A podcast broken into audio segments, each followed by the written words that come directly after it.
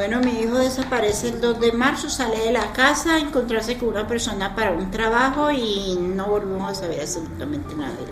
Pasan seis meses, a los seis meses sabemos que él está muerto y enterrado en una fosa en Ocaña, norte de Santander. Pero no teníamos idea que hubiera sido el ejército. que Cuando mi esposo va a, a, Ocaña a recoger a, a Julián, allá le dicen de que Julián era un guerrillero donde él se, se, puso bravo y dijo que Julián no era ningún guerrillero, porque él el 2 de marzo a las 7 de la noche estaba con nosotros y el día 3 de marzo ya lo habían matado. Entonces él no era ningún guerrillero, pero que esto no se iba a quedar así, que ellos tenían que pagar lo que habían hecho con los muchachos. Y de esa forma nos dimos cuenta que había sido el Ejército Nacional de Colombia que lo había matado y lo había hecho pasar por guerrillero. Blanca Monroy es la madre de Julián, un joven de 19 años a quien su propio Estado mintió y asesinó. Soacha, 2 de marzo de 2008. Un recluta que regenta un pequeño comercio en este popular y humilde municipio en el extrarradio de Bogotá capta a Julián con una falsa promesa de trabajo a 600 kilómetros de casa, en la localidad de Ocaña, próxima a la frontera con Venezuela.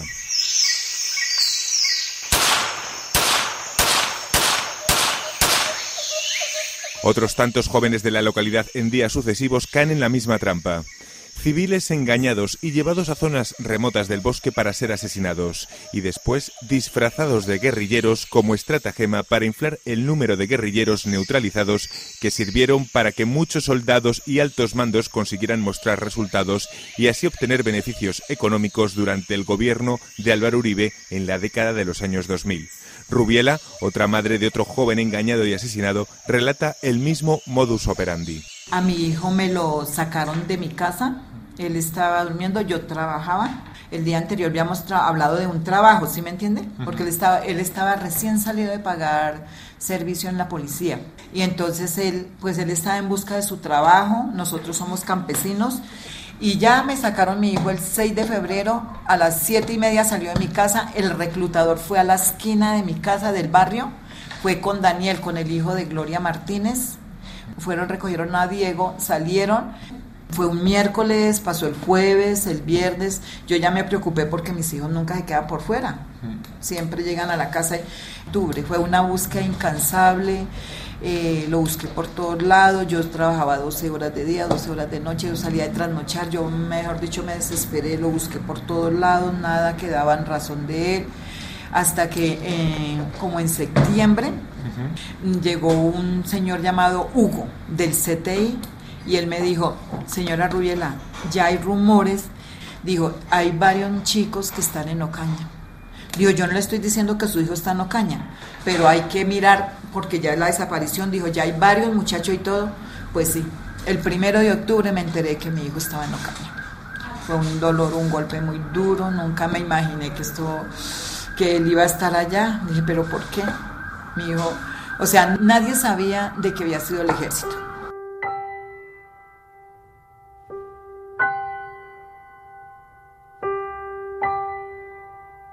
Rubiela y Blanca han destinado desde entonces lo que les queda de vida a luchar por la justicia y memoria de sus hijos. Sumaron fuerzas creando la Asociación de las Madres de Soacha. Sus casos se enmarcan en lo que popularmente se ha ido conociendo como falsos positivos, uno de los peores eufemismos en Colombia. Ejecuciones extrajudiciales de civiles a manos de militares. La JEP, Jurisdicción Especial para la Paz en Colombia, lleva este macrocaso y cifró el año pasado en 6.402 el número de víctimas. El activista de Derechos Humanos Federico Andrew nos cuenta que aunque los primeros casos de falsos positivos en Colombia pueden remontarse a finales de los 70, el grueso de ellos, bajo el gobierno de Uribe, podría acumular muchos más de los conocidos hasta ahora. El estimativo que, tienen, que se tiene en varias organizaciones gubernamentales eh, y gente que ha estudiado es que no sería raro que llegaríamos en ese registro corto, digamos corto, ¿sí? ese registro de Uribe, que llegaríamos a los 10.000. Por una razón muy sencilla. Porque gran parte, o sea, ¿cuándo sabemos que es un falso positivo? Sabemos que es un falso positivo cuando hemos descubierto la verdad. Ya sabemos que este era un civil, que las botas se la pusieron al revés, que la pistola que tenía era 38 y la, y la canana con munición era 9 milímetros, ah, que, era, que las manos eran del hebreo, que no tenía las clásicas callos que se dan por cargar morrales de la guerrilla, todas las cosas que se van aprendiendo, ¿sí? En 2005 fue expedida la Directiva 29 del Ministerio de Defensa, amparada en la política de seguridad democrática. En los primeros años de esta política insignia de Uribe se dispararon las cifras de las ejecuciones extrajudiciales. En la directiva se combinaron los beneficios para los militares que incrementaran resultados, es decir, bajas de guerrilleros, con la presión por mostrar eficiencia en el combate contra estos grupos armados. Esto ocurrió bajo un proceso demasiado laxo para demostrar la pertenencia de los asesinados a algún grupo armado, pues solo se requería un certificado firmado por el comandante de la respectiva unidad. Los militares mataron civiles bajo dos modalidades distintas. Una fue la ubicación de víctimas en el área de operaciones de los pelotones implicados usando informantes en el terreno. La segunda fue el uso de reclutadores que conducían a las víctimas mediante engaños a los lugares donde eran asesinados. Las madres de Soacha abrieron camino en la exigencia de que se llegue a la línea más alta de mando que para ellas está en la figura de Uribe es de Uribe que estamos hablando y de igual manera pues nosotras no, estamos tan contentas porque de igual manera fueron 10 responsables los que estuvieron en Ocaña. No, 10 y, y, un reclutador. O sea, fueron 11 personas y nosotros, y son, fueron muchos, no más por el asesinato de un hijo, fueron más de 10 personas de un solo hijo. El pasado mes de abril y por primera vez en los procesos de paz del mundo, los responsables militares reconocieron sus crímenes públicamente ante la sociedad, las víctimas y la justicia. Fue en una audiencia de la JEP en Ocaña, donde murieron justo 14 años antes los hijos de Blanca o de Rubiela. Y empezamos a ejecutar los inocentes, a los campesinos de la región. Yo en ese momento no pensaba el daño que estaba causando, tenía mi corazón ensegado, el magistrado Eduardo Cifuentes está al frente de la JEP y nos recibe en su sede central en el corazón de Bogotá. Según Cifuentes, los avances en la cadena de mando dentro de este macrocaso de falsos positivos son claros. Nosotros le preguntamos por ese objetivo último en la lucha de las madres de Soacha, el expresidente Uribe. Por lo menos se trata de 6.402 hechos victimizantes que tiene que ver con desaparición forzada y asesinatos de personas que simplemente eh, fueron presentadas como bajas legítimas de combate sin serlo. Que igualmente la Jurisdicción Especial para la Paz señaló que iba priorizando casos y situaciones en diferentes unidades militares, que hasta el presente lo ha hecho en dos lugares de Colombia, Catatumbo y en, el batallón La Popa. Y, la, y esas imputaciones en el 95% de los casos ha sido aceptada por los militares, entre ellos ya generales, entonces no es solamente militares de baja graduación. Y ese es un avance sustantivo. La JEP en los próximos meses y el próximo año va a culminar la investigación completa y la estrategia de la jurisdicción es ir ascendiendo en materia de responsabilidad de las bases hasta los altos mandos. Cuando ellas dicen el final de la cadena de mando, yo entiendo que se refieren al principal responsable, para, según ellas, que es el, expresidente Uribe. Claro, Uribe, efectivamente, al ser expresidente, eh, está blindado. Lo que, no, lo que ellos no entienden no es tanto eso, sino que no se le llame, que no haya una exposición de su declaración en la G. ¿Por qué no se le llama? Apenas hemos mm. comenzado con esto y de todas maneras eh, los expresidentes no están por fuera de la competencia de la jurisdicción, lo cual no mm. quiere decir que estén por fuera mm. de la competencia de otras jurisdicciones, tanto en el mm. país. El principio de la JEP es que los militares deben aportar la verdad a cambio de penas alternativas. La propia JEP debe corroborarlas y las víctimas después pueden exigir que se vaya mucho más allá, como es este caso. Al llegar a Soacha, se me revive el dolor por los falsos positivos. Una de las mayores humillaciones que han sentido en los últimos tiempos las madres de Soacha es que el propio presidente Uribe acudiese en un acto electoral al municipio de donde fueron arrebatados 19 jóvenes durante su mandato para asesinarlos. Las sentencias condenatorias no son suficientes. Se requiere la verdad total.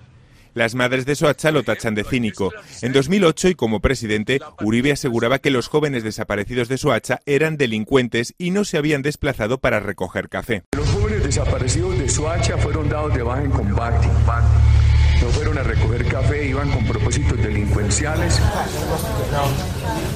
El coronel retirado Carlos Velázquez fue uno de los primeros militares que denunció desde dentro la existencia de falsos positivos.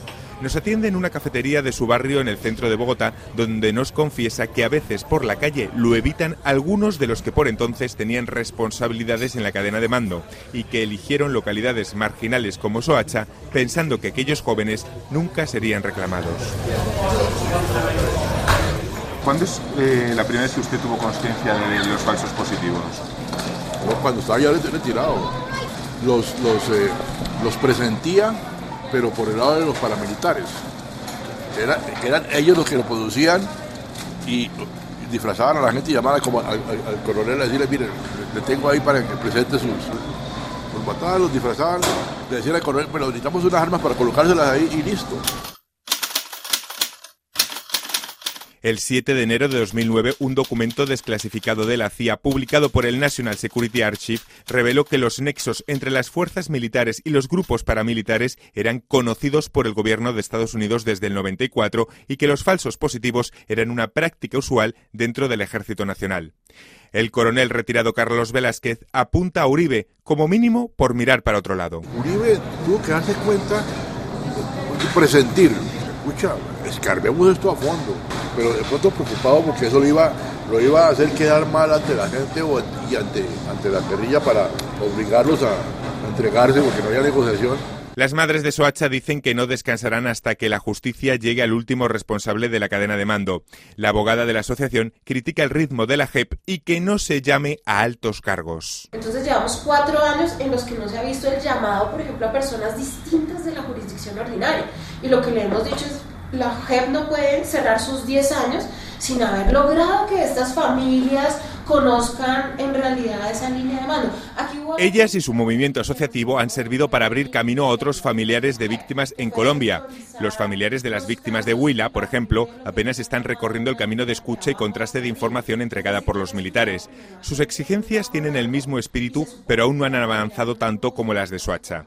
Luz Marina Monzón, directora de la Unidad de Búsqueda de Desaparecidos, otra de las instituciones que conforman el proceso de paz en Colombia. Colombia tiene una experiencia muy robusta de asociación con todas las dificultades, ¿no? Porque los, el contexto del conflicto armado genera muchas desconfianzas y van rompiéndose tejidos, mm. porque la dinámica sí también tiene ese propósito, la, de romper confianzas. Pero si, si hoy estamos en un proceso de paz, yo creo que es justamente por el proceso organizativo social. Y eso ha sido una tradición, yo siento que es una tradición en este país.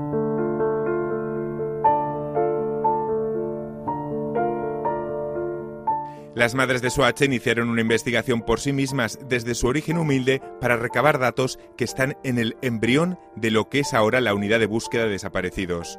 Ellas fueron pioneras en ir completando el cruel puzzle del destino de sus hijos que el propio Estado diseñó.